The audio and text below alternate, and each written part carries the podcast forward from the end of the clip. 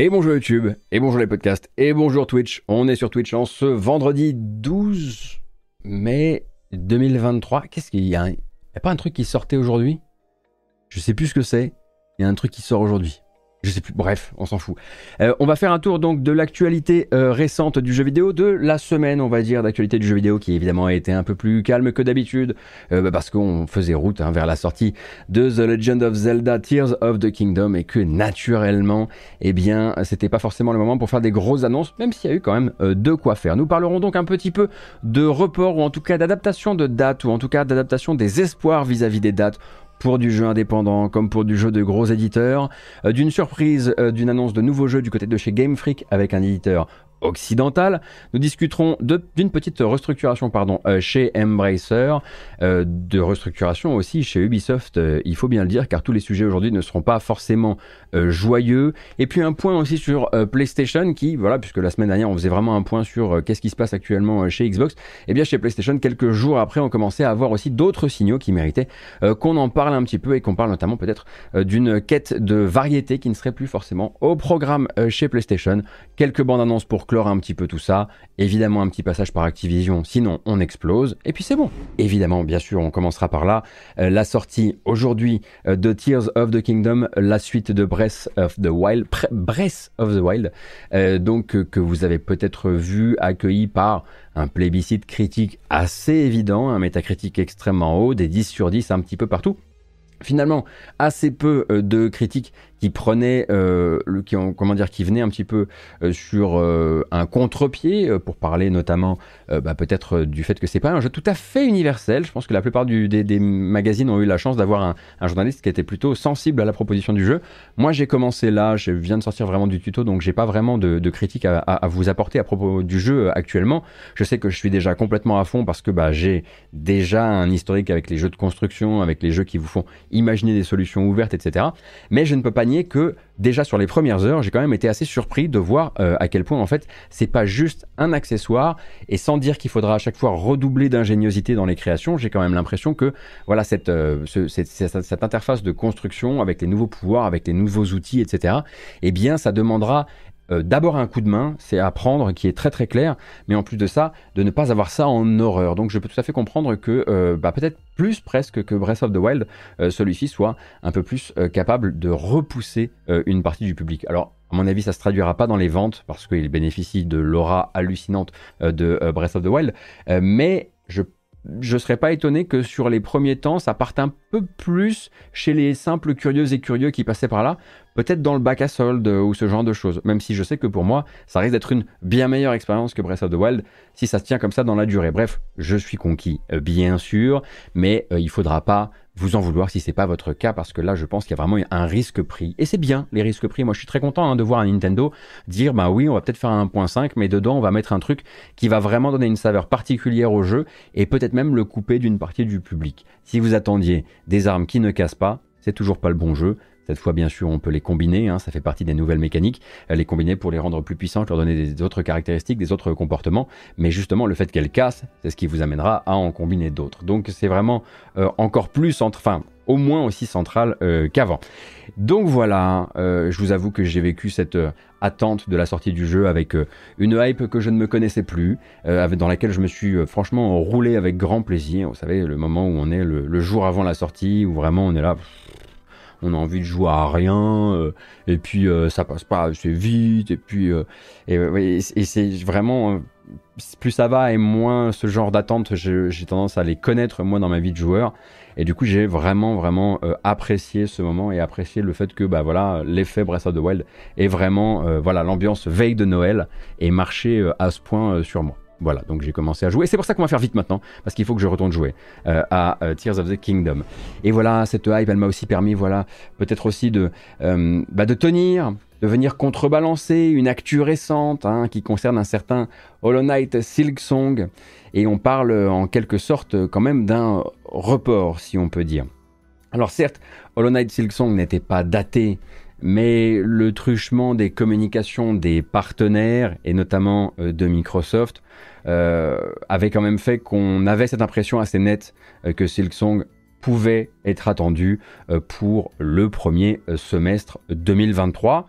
Pourtant, il n'en est rien et c'est le responsable du marketing du studio Team Cherry et du marketing du jeu qui a fait un petit point là-dessus en début de semaine. Donc je le cite, hein, il s'appelle Matthew Griffin, je le cite, on avait à la base prévu de sortir au cours du premier semestre 2023, mais le développement se poursuit encore. Nous sommes enchantés par le chemin pris par le jeu. C'est d'ailleurs devenu un titre assez massif.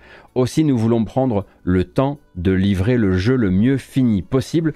Nous donnerons plus de détails quand nous approcherons de la sortie du jeu. Donc n'en déplaise à Microsoft qui avait essayé, hein, tant bien que mal déjà de venir accoler son nom au nom Hollow Knight Silksong, euh, parce que je devais en avoir marre de penser que, que le public pense que c'était vraiment, que ça allait finir en, exclusivité Nintendo ou un autre truc euh, un peu, un peu, euh, comment dire, fantaisiste du, genre. Mais effectivement, Microsoft avait, avait parlé du fait que tous les jeux montrés durant leur, leur showcase de l'an dernier sortiraient sous 12 mois et, et Hollow Knight faisait partie de, ce même euh, showcase. Et puis bah, Microsoft va faire comme tout le monde, et ben, ils vont se montrer patients, ils vont se montrer aussi euh, patients euh, que nous. Là c'est clair, net et précis. Silksong ne nous prépare aucune surprise durant ce non 3 du début de du début du mois de juin, que ce soit chez Microsoft, chez Nintendo ou ailleurs. Il tient bien sûr et il subsiste l'engagement qu'avait pris Microsoft, à savoir que le jeu, en tout cas pour l'instant, hein, cet engagement tient, que le jeu sortira en jour 1 directement euh, dans le Game Pass, mais pour le reste, il a besoin de plus de temps. Et quelque part, j'ai envie de dire, c'est pas si mal, c'est pas si grave, parce que du temps, si vous tombez dans Zelda comme moi, vous n'allez pas en avoir tout de suite, tout de suite, tout de suite euh, non plus. Donc voilà, Hollow Knight Silksong, pas de nouvelles dates avancées, mais en tout cas, euh, pour le premier semestre 2023, c'est plié. Et on a un autre un petit peu qu'on sentait effectivement ne pas être prévu euh, pour tout de suite. C'était un petit peu plus clair. Il s'agit donc de Dragon Age Dreadwolf. Alors chez nous on l'appelle pas Dreadwolf, on l'appelle le loup implacable si je ne dis pas de bêtises.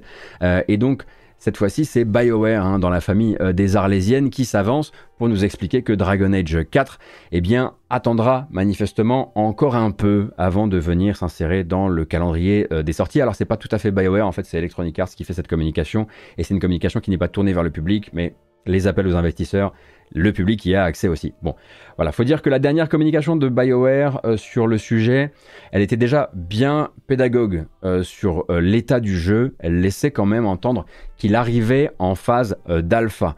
Donc bon, c'était pas pour juillet, hein, quoi qu'il arrive.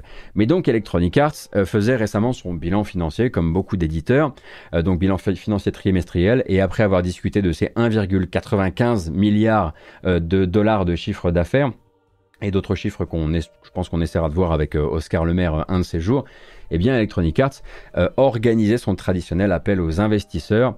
Et c'est généralement là qu'on va tirer quelques plans sur le futur, qu'on va se retrouver à aborder les sujets qui fâchent ou au contraire les sujets qui excitent les actionnaires, comme par exemple le calendrier des sorties pour les 12 prochains mois. Et quand on lui pose la question, Electronic Arts va, parler de son Lord of the Rings mobile, va parler de ses jeux de sport habituels, de Immortals of Aveum, dont on avait vu une bande-annonce euh, il y a quelques temps.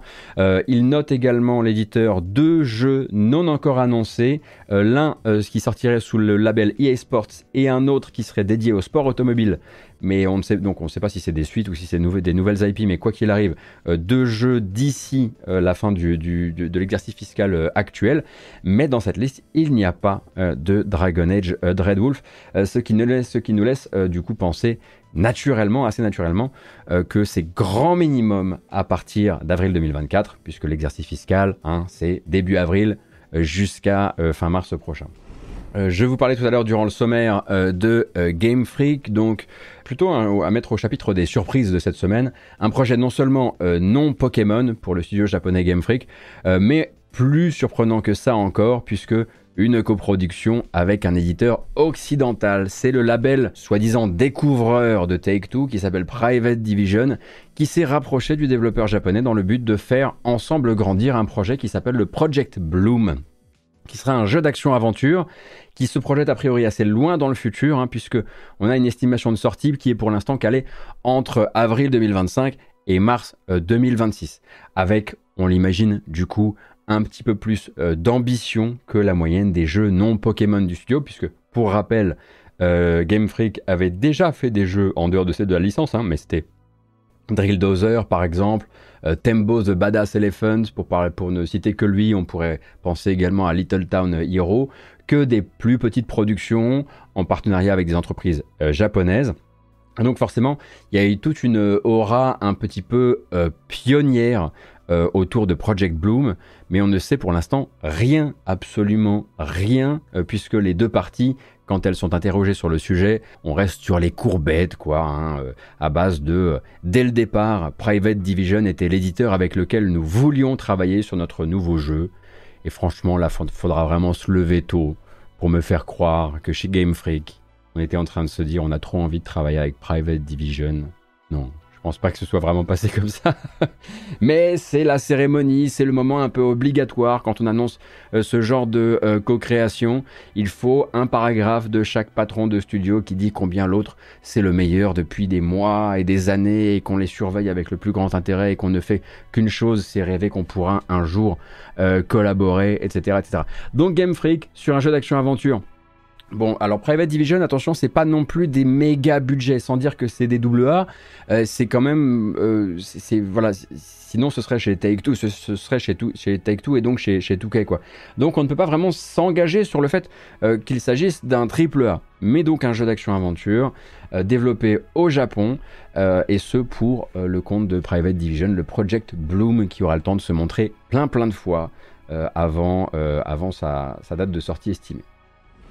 Je parlais tout à l'heure donc de restructuration au sein du groupe Embracer. Euh, pour rappel, un groupe qui se cache derrière une très grande famille d'éditeurs et de labels. Vous connaissez Playon, donc anciennement encore Media, euh, Deep Silver, Prime Matter ou encore Coffee Stain pour ne citer euh, que cela. Eh bien, ça va restructurer, mais fort heureusement sans gros heurts pour les employés pour le moment. C'est plutôt une réorganisation de catalogue qui devrait occasionner, en tout cas selon Playon, lorsqu'ils en parlent avec le site Games Industry, 4 ou 5 licenciements et ils se sont obligés bien sûr de rappeler sur les 2000 personnes employées par la branche euh, Playon. Il s'agit en fait d'une restructuration euh, des coûts, euh, enfin c'est moins une restructuration des coûts finalement qu'une question déjà de lisibilité pour le public, parce que c'est très difficile de savoir qui est qui là-dedans, qui appartient à qui, Deep Silver, Playon, Prime Matter, etc. Et j'ai l'impression aussi que ça va vers un changement euh, stratégique euh, pour la suite selon ce qui a, été euh, ce, qui, ce qui a filtré pour le moment. Donc Playon, anciennement Core Media, je le disais, va absorber tout simplement les marques Deep Silver, Prime Matter et Ravenscourt. Ravenscourt que moi j'ai pas trop eu l'occasion de côtoyer. Et ça sera pas fait tout de suite, ce sera fait de manière progressive dans les années à venir. Le but étant a priori d'augmenter les forces vives dédiées à la branche Playon et au jeu de la branche Playon euh, puisque le groupe souhaiterait en fait en faire moins, mais en faire des plus ambitieux tout simplement. Euh, et donc pour remettre un petit peu un Deep Silver qui va se retrouver euh, absorbé par Playon, on les connaît quand même un peu à force, hein, puisque c'est un label qui existe depuis 20 ans maintenant, et dont les succès principaux, bah, c'était la série Saints Row, la série Metro, ainsi que Dead Island et puis Dead Island 2 hein, qui vient de sortir et qui fait pour l'instant plutôt un joli carton euh, pour l'éditeur. Et Prime Matter, en revanche, passer un peu plus vite hein, euh, de vie à quelque part euh, futur trépas, euh, puisque c'était le petit nouveau, le petit nouveau label qui avait donc été créé en 2021, en tout cas qui avait été présenté au public en 2021, et il part comme il est venu en fait. Hein. il faisait que passer le temps de faire une toute petite conférence 3 complètement soporifique. Souvenez-vous si vous avez vu la conférence Prime Matter, le temps d'encadrer quelques portages et puis finalement, les voilà déjà de retour dans le giron de euh, Core Media, devenu euh, euh, Playon entre-temps. Alors je ne sais pas si vous vous souvenez, mais en novembre dernier, le Embracers, qui est en fait vraiment un méga groupe du jeu vidéo européen, avaient parlé de ce genre de mouvement au sein de l'entreprise quand ils avaient lancé ce qu'ils appelaient un passage en revue spécial du catalogue, des assets, de l'organisation de l'entreprise euh, et de leurs opérations finalement. Euh, et ils disaient à l'époque que c'était dans le but de s'adapter aux nouvelles réalités du jeu vidéo ce qui avait été un peu lu comme bah, la fièvre des rachats est terminée et maintenant on va rationaliser tout ça et très probablement euh, qu'il faudra raboter euh, du monde, en tout cas qu'on rabotera du monde. Forcément, quand on, possède, pour rappel, 118 studios répartis dans 10 branches business différentes, 118 studios, ok? Dans 10 branches différentes, c'est à prévoir un minimum de réorga pour que ce soit lisible pour les gens et puis pour que ce soit facile à naviguer euh, pour eux. Cependant, Embracer a tenu justement à préciser quand Games Industry leur a posé la question. En gros, Games Industry a dit alors du coup là vos changements, absorption de Deep Silver par euh, par Core Media, etc. Est-ce que euh, c'est ce, ce, dont vous parliez quand vous parliez de restructurer et eux de dire non. Et je pense que c'est une manière de dire non non. Celle-ci elle fait quasiment aucun licenciement les autres risquent d'en faire. Je pense que c'est un peu ce qu'il y a comme filigrane là derrière, la vraie réorganisation du groupe Embracer qui concernera aussi bien euh, euh, PlayOn que THQ Nordic, hein, qui est un cousin de, PlayOn et que j'ai même pas eu l'occasion de, euh, citer. pour le moment, en tout cas, ça, ça, ne, ça ne représente que 4 ou 5 postes. il faudra voir ensuite ce qu'il décide, ce qu'il décide, ce qu'il décide de faire avec tout ça, avec ce portefeuille absolument hallucinant de studios. Bah justement, puisqu'on était en train de parler de la restructuration chez Embracer qui fait quelques euh, suppressions de postes, mais pour l'instant euh, pas euh, énormément, eh bien, j'en parlais durant le sommaire, on parlera de restructuration aussi aujourd'hui chez Ubisoft. Et justement, hein, donc cette semaine, les nouvelles venant de chez Ubisoft, elles ne sont pas bien joyeuses. certes, alignées avec les propos et les warnings d'un éditeur qui vise les 200 millions d'économies faites cette année, mais ça reste pas bien joyeux tout de même il y a quelques jours, euh, dans des bureaux américains et britanniques euh, d'Ubisoft, les patrons ont joué au fameux jeu des deux salons Teams. Est-ce que vous connaissez le jeu des deux salons Teams? Alors je ne sais pas si vous connaissez la règle, mais je vais la rappeler pour ceux qui ne connaissent pas. On sépare les membres d'une équipe ou d'un service en deux salons de messagerie. Si vous êtes dans le premier, bravo, vous restez dans l'entreprise. Si vous êtes dans le second, ça veut dire que vous n'avez plus de travail. Euh, donc euh, voilà, c'est un, message groupé qui va venir vous informer euh, que vous faites partie de la charrette de départ. C'est super rigolo et c'est un classique hein, des industries, notamment de la tech, du développement et du jeu vidéo depuis très très longtemps maintenant. Et manifestement, Ubisoft ne déroge pas à la règle. Alors là, bien sûr, j'ironise, mais c'est vraiment comme ça que ça s'est fait, hein, cette coupe d'une soixantaine de postes dans deux antennes dédiées à l'assistance client Ubisoft en Caroline du Nord et en Angleterre. Je vous donne la version officielle d'Ubisoft. Le centre de relations clients d'Ubisoft fait évoluer son organisation pour se concentrer sur les sujets où il peut avoir le plus d'impact, tout en restant ferme, évidemment, sur son engagement à aider les joueurs où qu'ils soient euh, dans le monde. Voilà, une petite rasade hein, bien sûr de novlangue s'il vous en manquait, euh, qui ne nous dit rien en substance, en revanche, euh, si vous vous posez une question du genre est-ce que c'est un manque de besoin de ces profils au sein d'Ubisoft qui justifie ces coupes? La réponse est évidemment non.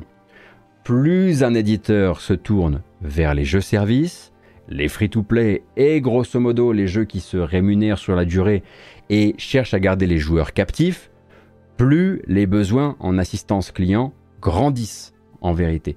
Mais comme l'assurance qualité, le support client, c'est un domaine ultra précarisé euh, du monde du jeu vidéo.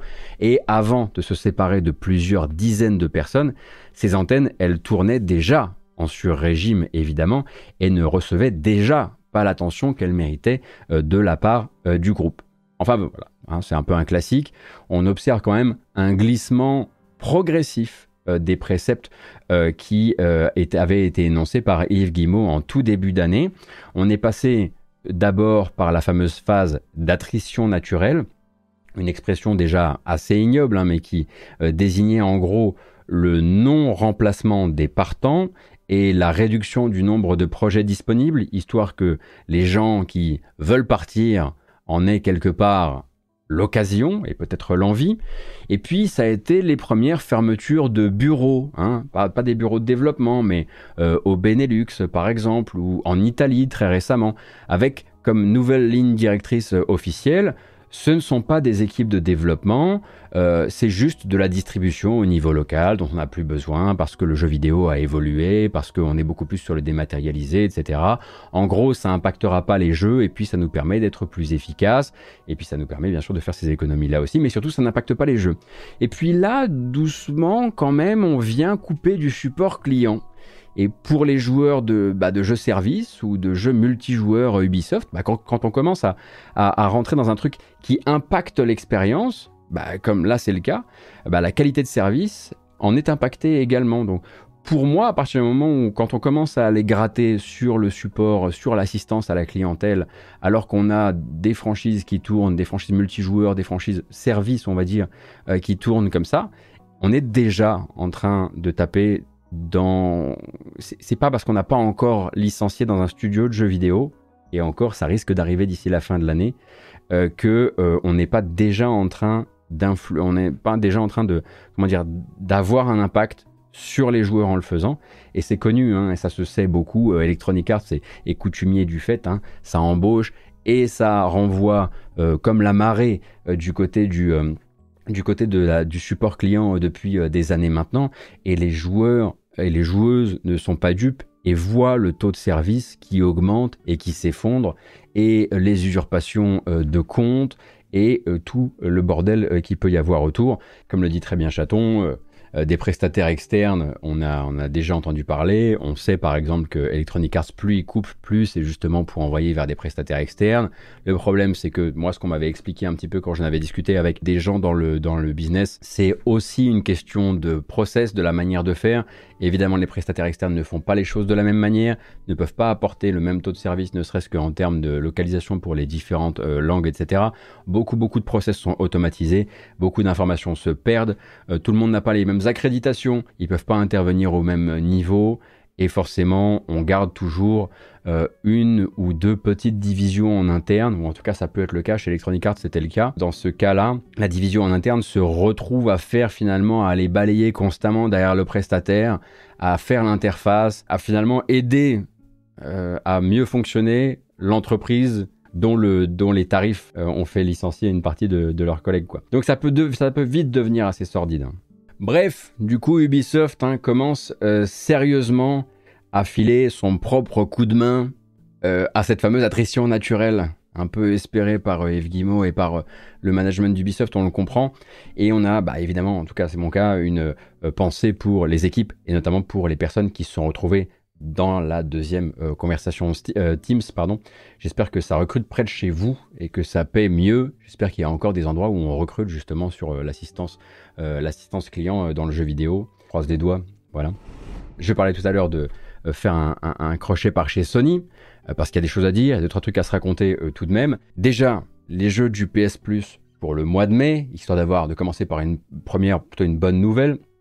Et ça y est, ils l'ont retrouvé ils l'ont mis dans les catalogues extra et premium à partir du 16 mai, soit dans 4 jours.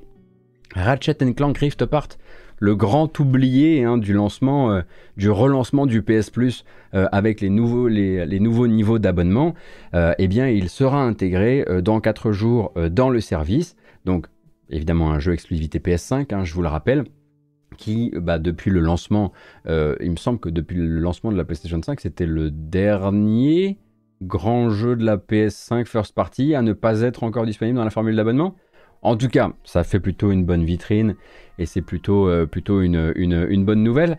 Euh, le même jour, hein, puisqu'il y a en gros 20 jeux euh, qui vont arriver dans... Ah oui, c'est Demon Souls effectivement qui est attendu encore dans le service. Moi qu'il y soit passé, je sais plus. en fait, vous avez 20 jeux qui arrivent dans les catalogues extra et premium au même moment. Moi, je noterai naturellement Humanity qu'on avait testé sur la chaîne, je sais pas si vous vous souvenez, mais Humanity, donc, dont j'avais fait la démo, un Lemmings développé par des Japonais, euh, jouable euh, à la fois sur PS4, sur PS5, euh, sur PSVR et sur PSVR 2. Donc un jeu assez particulier, assez curieux, qui, voilà, qui, a toute sa place dans une formule d'abonnement de, ce genre-là. arrive également à partir du 16 Watch Dogs Legion. Legion, pardon, Soundfall, Sakuna of Rise and Ruin, Tomb Raider, Rise of the Tomb Raider, Shadow of the Tomb Raider, Dishonored, La mort de l'Outsider, Dishonored 2, The Evil Within 2, Wolfenstein Youngblood. Ouais, ça nous rappelle un truc ça. Donc ça, ça continue. Je sais pas jusqu'où ils vont aller en fait dans le catalogue Microsoft Bethesda qui vont venir bourrer chaque mois euh, chez PlayStation euh, pour, euh, pour bien montrer que c'est eux les plus gentils. Et puis là-dedans aussi quelques jeux indépendants. Je pense à Rain World par exemple, ou si vous aviez un doute sur cette espèce de Bloodborne-like où on incarne un, médecin de peste qui s'appelle Timesia, qui arrive également sur le service le 16 mai. Bref, maintenant qu'on est passé un peu sur euh, les, les, nouvelles, on va dire, conso chez PlayStation, un petit point route s'impose à mon sens. surtout après notre sujet de la semaine dernière, comme je le disais dans le sommaire, sujet sur Microsoft, sur Redfall, sur le fameux exercice de, transparence de Phil Spencer euh, chez Kinda Funny. Et globalement sur les défis qui attendent euh, les euh, Xbox Game Studios. Parce que dans cette émission là j'avais eu l'occasion de donner un peu mon ressenti sur l'espèce de pied de nez que tente à un moment Spencer à la concurrence dans euh, son mea culpa en insinuant potentiellement que bah, la prise de risque n'était pas aussi vivante euh, chez Sony que dans sa propre paroisse. Et moi j'avais dit bien sûr que Sony ose, mais aussi bien sûr que Sony tue beaucoup de projets s'ils n'arrivent pas au minimum euh, de qualité qui se sont fixés. Ce qui nous donne effectivement parfois un peu l'impression que bah, chez Sony, à l'exception de quelques studios qui encore, on est sur de la formule, de la formule euh, de très haut standing. On normalise un petit peu cette production et même on essaie plutôt d'emmener les studios qui n'y sont pas encore dans ce niveau de production vers ce niveau-là plutôt que de cultiver euh, un amour de la diversité des jeux, des tailles de jeux, des différences de budget euh, de jeux, etc. Et en fait, entre le moment de l'enregistrement de cette émission en fin de semaine dernière et son upload sur YouTube samedi matin, bah justement, on avait déjà des nouvelles de cette fameuse variété des types de projets euh, chez PlayStation, euh, avec la fermeture annoncée vendredi soir, euh, tard hein, chez nous, heure française, du petit studio californien Pixel Opus. Alors, Pixel Opus, je ne sais pas si vous remettez le studio, on les connaît pour un Shadow Drop lors d'une conférence E3, celle de 2014, qui s'appelait Entwined, un petit jeu avec deux oiseaux euh, colorés. Bref, c'était un, une, petite, une petite surprise indé. Et puis surtout, ensuite, c'était Concrete Genie. Concrete Genie, un projet assez différent du reste de la prod PlayStation à la toute fin des années 2010. Je crois qu'on était en 2019. Cette histoire d'un gamin dessinateur hein, qui insuffle la vie à des monstres en les dessinant des monstres imaginaires qui vont l'aider dans des puzzles, etc.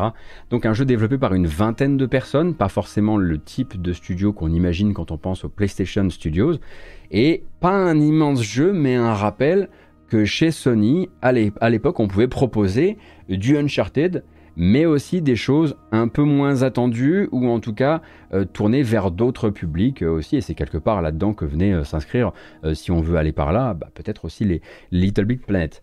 Et donc des projets de taille et d'ambition différentes. Et donc Pixel Opus ferme. L'information a d'abord filtré via ses membres avant que Sony ne confirme au moyen d'un communiqué d'une hallucinante froideur, je dois dire, qu'on a dû lire soit vendredi soir tard chez nous, soit euh, samedi matin. PlayStation Studio évalue régulièrement son portefeuille et l'état des projets des studios pour s'assurer qu'ils répondent aux objectifs stratégiques à court et à long terme de l'organisation. Dans le cadre d'un récent processus de révision, il a été décidé que Pixel Opus fermerait ses portes le 2 juin. Point. Pas de remerciements, pas un mot pour l'équipe et pour les jeux qui ont été produits pour le compte de PlayStation. 300% factuel. On a connu mieux, mais on a connu exactement la même chose aussi. Hein. C'est-à-dire que quand le compte officiel de Halo, après que 50, 50 personnes aient vu leur poste supprimé chez 343 Industries, quand le compte officiel Twitter de Halo dit simplement euh, rassurez-vous, euh, on continuera à y avoir, il continuera à y avoir des jeux Halo, il continuera à y avoir des jeux faits par 343, et pas un mot sur les licenciements, c'est pas mieux non plus. Et forcément, la question du coup ben, commence un peu à se poser alors qu'on a déjà euh, cette euh, impression euh, que la maison PlayStation, elle se concentre toujours plus sur les très gros jeux de grand prestige avec des formules hyper calibrées, alors qu'on sait que leur prochain Eldorado, c'est censé être le jeu service, ben voilà que les, les quelques studios qui pouvaient être sur d'autres types de projets, soit ferment, comme Pixel Opus, soit changent de cap. D'un côté, on a Pixel Opus, bien sûr, mais de l'autre, on a, pour rappel, Media Molecule, qui, de son côté, va laisser tomber les améliorations sur le surpuissant Dreams, qui va arrêter de lui chercher un modèle économique et qui va certainement aussi bifurquer vers un jeu à la forme un peu plus classique, un peu plus jeu vidéo, un peu plus, euh, un peu plus le PlayStation d'aujourd'hui. quoi. C'est certainement pas non plus un studio qu'on va voir se retourner vers les, Little Big Planet, hein, même si ça a une importance forte dans l'histoire de Media Molecule. Mais maintenant, le studio britannique a très probablement d'autres choses à faire, vu qu'en plus Sony s'est essayé au studio externe avec le dernier Sackboy Big Adventure, et que le résultat semble manifestement convaincant. Hein. Je crois que ça a été, il me semble que c'était euh, Sumo Digital qui s'en, occupait. Donc d'un côté, on a un média molécule qui change de strat, l'a déjà dit, a perdu son, cofondateur, difficile à dire parfois, et en plus de ça, ben, effectivement, arrête de chercher la, pérennisation et la pérennité du, projet Dreams. Et puis de l'autre côté, effectivement, Pixel Opus, euh, dont on pouvait, mais vraiment légitimement, se, se dire, bon, ben, après Concrete Genie, qu'est-ce que cette petite équipe euh, peut nous concocter pour venir mettre, voilà, un peu de différence, un peu de... Euh, non seulement un peu de différence éditoriale et des, jeux, qui, n'ont pas les mêmes objectifs, pas les mêmes cibles, mais quelque part aussi ben, des jeux qui sortent pas forcément tous sur des calendriers de production qui sont sur 4, 5 ou 6 ans, quoi. Parce qu'on a forcément un peu l'impression qu'avec Sony en ce moment, soit tu montes en gamme, comme un Housemark avec Returnal, et puis bah, maintenant, manifestement, on va leur donner les moyens de monter encore plus en gamme, ou comme un Sucker Punch euh, avec euh, Ghost of Tsushima, soit en fait, on va devoir repenser ta place. Vu de l'extérieur, je suis pas dans les petits papiers, mais vu de l'extérieur, ça me fait un petit peu penser à ça aussi. Et ça me fait surtout me demander si on ne se dirige pas chez PlayStation toute question de variété des jeux mis à part, bah voilà sur des cycles de, développement qui seront toujours très longs, avec bah forcément des, espaces à venir combler euh, entre ces, euh, entre ces cycles-là. Et bah du coup, un, PlayStation qui euh, se reposerait plus que jamais sur les accords qui donnent l'impression au public que des jeux sont quasiment leurs jeux, quoi. Je pense à Final Fantasy XVI, hein, dont l'exclusivité le, PlayStation fait beaucoup de bruit. Je pense euh, au contrat avec Hogwarts Legacy, qui a limite laissé penser à une partie du public que c'était une exclue alors que n'en était pas une mais simplement bah voilà il était mis en avant toujours euh, euh, au même endroit. Et voilà je me pose simplement la question de et c'est une question qu'on s'était posée notamment sur le Discord avec avec Taleb et Cassim qui sont sur le chat aujourd'hui mais est-ce que c'est est-ce que pas aussi sain d'avoir une famille de studios qui n'ont pas tous des, des développements à rallonge qui ne sont pas tous enjoints à forcément monter en gamme est-ce que c'est pas sain d'avoir une famille où il y en a qui qu'on laisse avoir des hobbies euh, quelque part? Reste hein, bien sûr la question de bah, la, team Asobi par exemple. Moi je suis encore très très curieux et très friand de savoir ce que euh, les créateurs, donc l'équipe de Nicolas Doucet, qui sont les créateurs de, Astro Boy, euh, préparent pour la suite. J'ai dit Astro Boy, j'ai dit Astro Boy au lieu d'Astrobot. Ouais, ça devait arriver. Et j'espère justement que ce sera un des derniers havres comme ça où on pourra espérer des petites surprises, des jeux qui sont pas forcément là pour pousser le, le hollywoodien euh, à, son, à son maximum. Cependant, effectivement, la réponse à toute chose n'est pas forcément le jeu service euh, chez, chez, Sony. Alors là, on rentre dans le terrain de la rumeur. Hein, mais on parle justement beaucoup euh, de cet assaut sur le jeu multijoueur et le jeu service chez Sony. Et l'une des rumeurs de la semaine, c'est que l'un des fameux 10 projets actuellement de jeux service autour de Sony PlayStation euh, aurait été annulé par Sony après donc trois ans de travail. On va pas dire trois ans de développement parce que ça intègre très probablement la pré-production, etc. Euh, mais donc après trois ans de travail, attention, pas un projet issu d'un studio interne, c'est important de le dire, mais un projet qui avait été confié par Sony à un studio indépendant pour créer un jeu à destination de son propre catalogue, donc une exclusivité mais pas avec un studio euh, interne.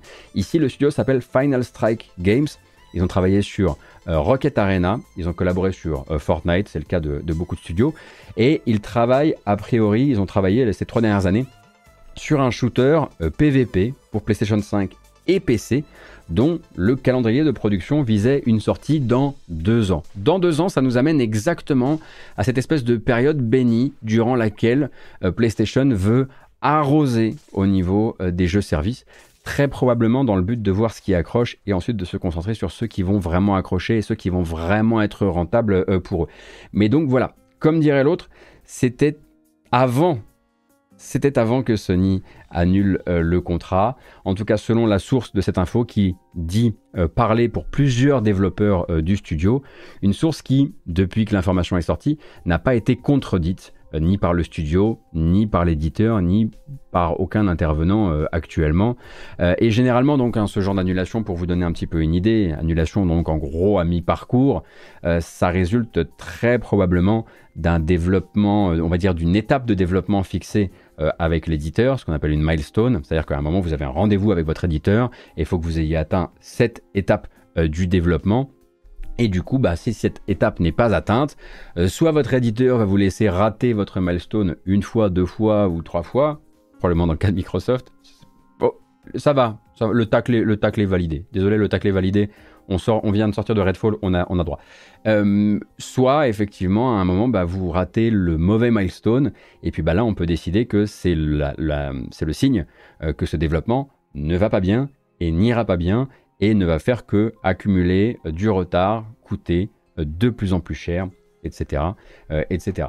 Donc on n'a pas vraiment l'information sur le fait qu'ils aient raté une milestone et que ce soit pour ça que le développement a été annulé. En revanche, voilà, on a quelques bruits de couloir euh, pour l'instant, et ces bruits de couloir laissent à penser que, et ça c'est malheureusement un classique, euh, dès, lors qu'un contrat est signé entre un gros éditeur ou un consolier et un studio indépendant qui n'a pas l'assise financière forte derrière, eh bien il semblerait que Final Strike, à l'issue de cette annulation, encaisse difficilement l'annulation d'un point de vue de ses finances et ait déjà réduit ses effectifs de 40 euh, tout de même. On attend bien sûr maintenant la confirmation de cette information mm, par, des, les, on va dire, par les, différentes parties euh, impliquées. Euh, même si je vois Taleb qui dit normalement c'est aussi indiqué sur LinkedIn par un, employé. Oui, ça serait pas surprenant, effectivement, il y a quand même beaucoup de ces infos qui nous arrivent par LinkedIn. Mais il faut bien se dire que ces annulations-là, justement quand on n'est pas dans le giron euh, d'une grosse maison euh, comme Ubisoft euh, ou quand on n'est pas directement un PlayStation Studio, quand on a fait, on a parié le futur de son studio sur une relation de travail qu'on espère florissante avec un mastodonte comme Sony dont les plans changent, dont les attentes sont assez claires, dont l'indulgence a ses limites, on peut se retrouver, si on a tous ces œufs, dans le même panier comme ça, euh, dans une situation extrêmement, euh, extrêmement euh, terrifiante de, ce genre-là. Donc voilà, on aura peut-être un peu plus d'infos un jour sur ce triple A PVP shooter science-fiction non annoncé. Mais une chose est sûre, il comptait parmi ces fameux 10 projets de jeux services en production chez Sony. Là-dedans, on sait qu'il y en a un chez Naughty Dog, on sait qu'il y en a un chez Guerrilla Games, chez Firesprite, chez Firewalk, D'ailleurs, ils ont un Firewalk et ils ont un Firesprite. Chez Deviation Game, qui a perdu son cofondateur il n'y a pas longtemps. Chez Haven, euh, le studio de Jed Raymond. Euh, et chez Arrowhead aussi. Mais il doit y en avoir d'autres que j'ai pas cités euh, qui, vont dans cette liste aussi. Ah Des nouvelles du récent dédommagement. On en a reparlé il y a quelques jours, hein, concédé par Activision dans l'affaire qui l'opposait à l'organisme américain EOC. Alors là, il va falloir que je vous rappelle un petit peu. Donc c'est l'une des deux agences qui avait enquêté euh, sur la culture euh, sexiste libre de proliférer et laisser libre de proliférer au sein euh, des studios Activision et notamment de Blizzard. Alors je sais pas si vous vous souvenez du, vaudeville, donc je vais repartir sur les bases. D'un côté, on avait l'EOC, qui est une petite agence avec des moyens assez limités, mais qui avait décidé de se payer un gros poisson sans avoir forcément les épaules euh, en tout cas pour leur faire cracher une amende à la hauteur de l'entreprise. Donc il leur avait fait cracher 18 millions, répartis ensuite par une commission euh, entre plusieurs centaines de collaboratrices et collaborateurs, et ex-collaboratrices et ex-collaborateurs, ayant été victimes euh, de cette culture d'entreprise. Et puis de l'autre côté, il y avait la DFEH, qui est une autre agence, un peu plus musclée celle-ci, qui comptait, elle, bien, sinon réussir à traîner Activision en justice, au moins à l'issue de leur enquête, leur arracher euh, eh un arrangement à la hauteur des dimensions financières délirantes d'Activision. On le rappelle, hein, la DFEH, c'est celle, à qui Riot avait dit OK pour, 18, pour 10 millions et qui avait répondu à Riot Ah non, 100 millions. Ce que ne peut pas faire le EOC du tout. 18 hein, millions, c'est la deuxième plus grosse amende qu'ils aient réussi à imposer à un géant euh, du genre. Mais voilà, la DFEH, elle est capable de dire non, non, 10 fois plus. Euh, si ça sera bien le minimum. Et encore, on va vous demander des engagements euh, par-dessus tout ça. Et donc, pour info, hein, justement, cette agence, elle a été récemment restructurée. Et ça, ça va vous faire bizarre si vous suivez la matinale depuis longtemps. Bon là il est un peu tard pour parler de matinale, euh, mais si vous suivez euh, tout ça depuis longtemps avec moi, euh, puisque ça fait des mois et des mois et des mois qu'on parle de la DFEH, donc le Department of Fair Employment and Housing, mais maintenant ça s'appelle le CRD, le Civil Rights Department. Faut dire que ça claque un peu plus quand même. Ça claque un peu plus, hein, tout de suite ça fait un peu, voilà, on, l'entend. Hein, le, département des, des droits civiques, boum.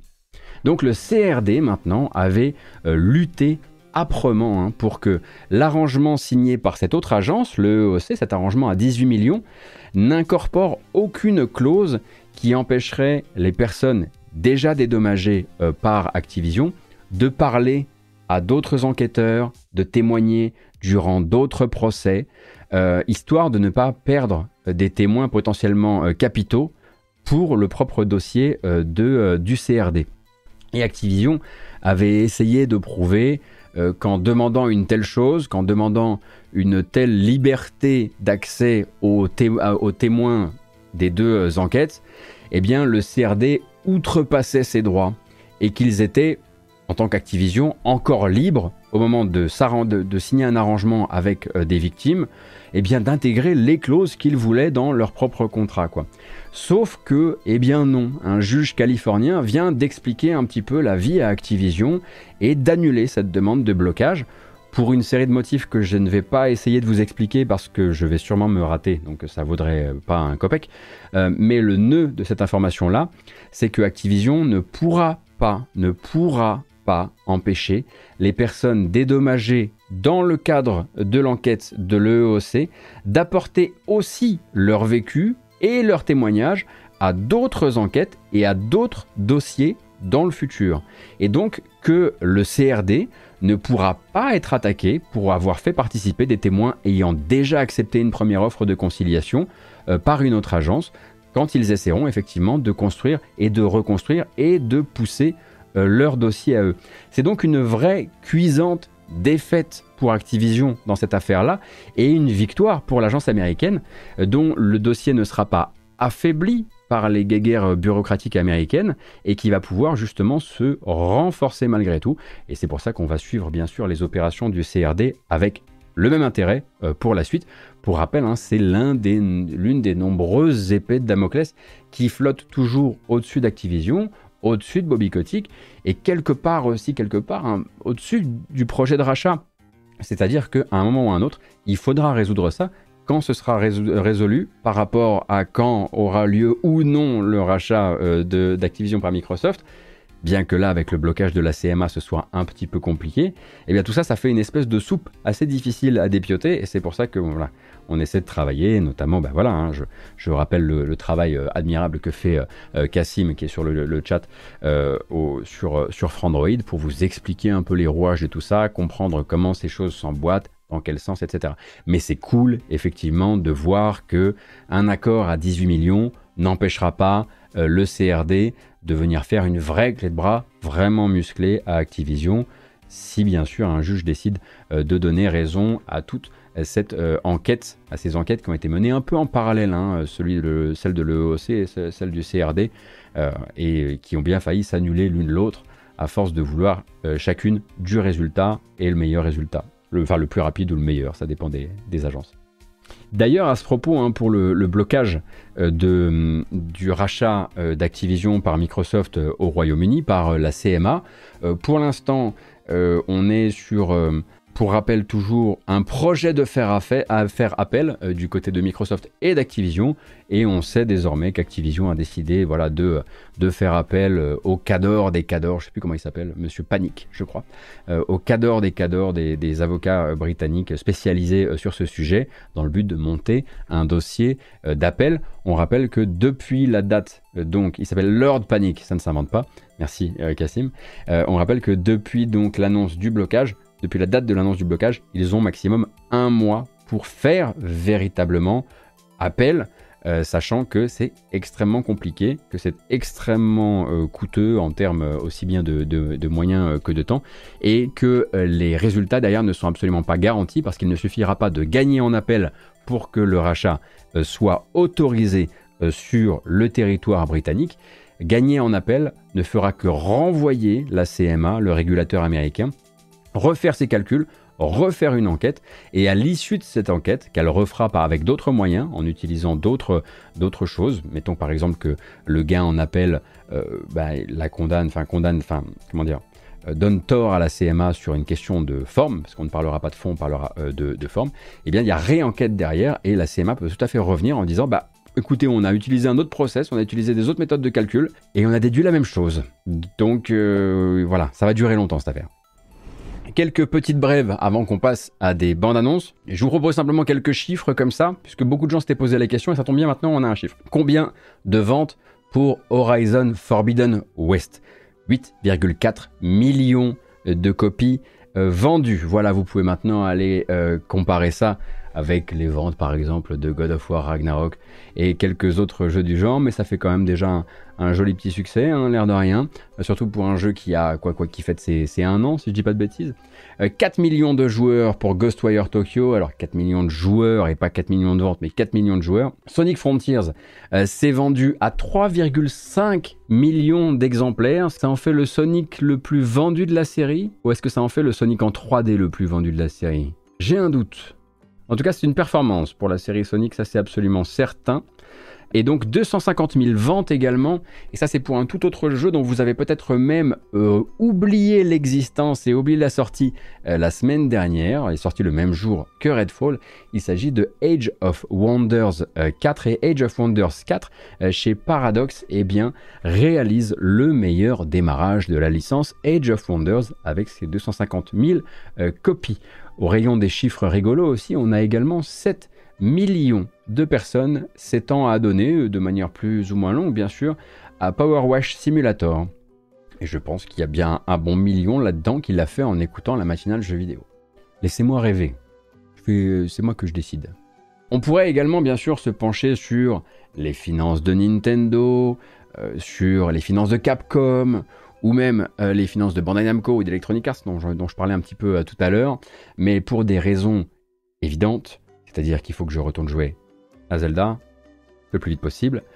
On prendra plutôt le temps avec Oscar Lemaire de faire ça euh, un de ces quatre et donc de faire un petit point. De toute façon, si vous n'avez pas envie d'attendre notre échange avec Oscar sur le sujet, il a déjà fait lui plusieurs points sur le site Ludostri évidemment son site euh, qui parle justement, qui vous propose de mieux comprendre l'industrie du jeu vidéo, ainsi que sur Twitter où il avait fait une petite série euh, de commentaires sur graphique, notamment bien sûr sur les finances de Nintendo, qui reste, qu'on le veuille ou non, sa passion absolue.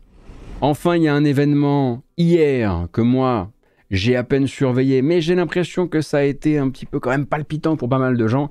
C'est la présentation complète d'une machine portable euh, vue, en tout cas présentée au public comme une espèce de Steam Deck killer, une espèce de machine qui serait capable de déjà ringardiser le Steam Deck. On parle bien sûr de l'Asus ROG Ally, dont on attendait notamment euh, le prix euh, chez nous, ainsi que la date de sortie, etc.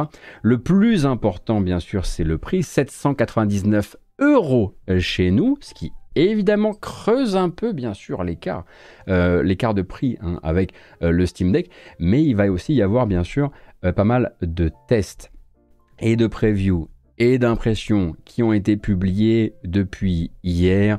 Toutes vos crèmeries respectables et respectées dont vous aimez le travail ont très probablement eu l'occasion de toucher à la Rogue Ally durant ces derniers jours et de, de, le livrer un petit peu leurs impressions sur le sujet. Donc si cette machine vous intéresse, je vous invite euh, à vous intéresser à tout ce qui a été écrit ou dit sur le sujet. Euh, c'est assez enrichissant, j'ai trouvé, j'ai un peu surveillé, survolé ça et, et je ne vais pas les priver de leur euh, comment dire, je vais pas les priver de leur voix en essayant de résumer ce qu'ils euh, en racontent, mais j'ai trouvé ça intéressant parce que vraiment vous allez avoir plusieurs angles selon ce qu'on attendait, selon ce qu'on aime ou pas dans le Steam Deck, selon ce qu'on attendait de la machine, de son prix, euh, selon qu'on considère aussi qu'une portable devrait véritablement intégrer un écran et un afficheur 1080p ou pas pense être de ceux qui estiment que c'est un peu too much, en tout cas que c'est non nécessaire, mais pour d'autres c'était encore un combat, euh, un combat à mener. Et du coup, j'ai trouvé la multiplicité des avis sur le sujet très intéressante. Et puisque de toute façon, bah, cette machine, certes, elle est, très chère, mais elle se dit, voilà, elle a un aspect un peu vitrine qui va permettre de venir conquérir euh, les plus, euh, les plus foufous en la matière. Voilà. Sachez que les previews et les tests sont un petit peu partout. Et voilà, c'est donc terminé euh, pour aujourd'hui. J'espère que cette petite couverture de l'actualité du jeu vidéo vous a plu. Il s'en est passé d'autres, bien sûr. Il y a plein de choses euh, que je n'ai pas eu le temps euh, de vous dire. Par exemple, effectivement, l'arrivée d'un mode donc performance 60 FPS pour Plague Tale Requiem hein, sur console Xbox Series X ou ce genre de choses qui était pour rappel pas arrivé au lancement, si je dis pas de bêtises, ou, un truc du genre. Si vous avez envie de retrouver toutes les actus qui ne sont pas forcément mises dans mon hebdo, eh bien, n'hésitez pas à rejoindre le Discord, parce que sur le Discord, on a vraiment un salon où on se fait passer absolument toutes les infos euh, qui passent euh, actuellement dans le monde euh, du jeu vidéo. Et puis bah, moi je m'en vais bien sûr sur un week-end plutôt en mode, en mode Hyrule bien sûr. Et on se retrouvera la semaine prochaine pour du Hyrule certes. À la base j'avais parlé de entièrement faire ma partie en ligne. Ça va pas se passer comme ça pour des raisons un peu évidentes, c'est que je vais déglinguer le jeu au plumard. Euh, donc euh, je réapparaîtrai avec une sauvegarde qui avancera un petit peu comme euh, voilà comme, comme elle voudra en tout cas sur, sur Twitch. Et puis ben j'aurai l'occasion de vous parler de plein d'autres trucs et notamment du planning de ce non 3 qui arrive, du planning de couverture de ce non 3 qui aura la particularité si tout se passe bien d'avoir des événements, on va dire, importance 2, si je puis me permettre de m'exprimer ainsi, qui seront couverts ici, dans cette pièce. Je serai tout seul ou alors en appel avec des gens, mais d'autres que j'estime être vraiment ceux que vous allez vouloir suivre, que j'aimerais et que je devrais normalement être capable de faire en plateau avec des copains. Voilà, on aura l'occasion d'en reparler euh, bien sûr. Prenez grand soin de vous et bonne fin de semaine. Bien sûr, bien sûr, je vous rappelle quelques bases. Cependant, cette vidéo, une fois qu'elle aura été remontée, raccourcie, dynamisée, finira euh, sur YouTube avec une version chapitrée comme à l'habitude. Si vous nous avez regardé par ce bien, n'hésitez pas à vous abonner à la chaîne pour les autres tours de l'actualité euh, du jeu vidéo. Et puis il y a une version podcast aussi, vous cherchez simplement la matinale JV sur votre application de podcast préférée et ça y est publié aussi le samedi matin, généralement entre 9h et 9h30. Pour le reste, eh ben, rendez-vous la semaine prochaine. On parlera aussi de livres dont vous êtes le héros, euh, je pense. Et si vous voulez soutenir mon activité, bien sûr, je pense que vous êtes au courant maintenant, mais au cas où tout de même, patreon.com slash euh, gotos, c'est là-bas euh, donc que de là-bas que je tire le plus gros soutien à mon activité et c'est ce qui bah, m'amène à en avoir fait mon métier, hein, l'air de rien, c'est devenu un peu mon, taf quand même tout ça. Euh, je vous remercie du coup et merci à toutes les personnes qui me soutiennent, que ce soit sur Patreon ou sur Twitch euh, d'ailleurs. Prenez grand soin de vous, excellent week-end, vroom vroom à roule, à plus. Oh, et j'ai oublié de dire euh, merci. Hein.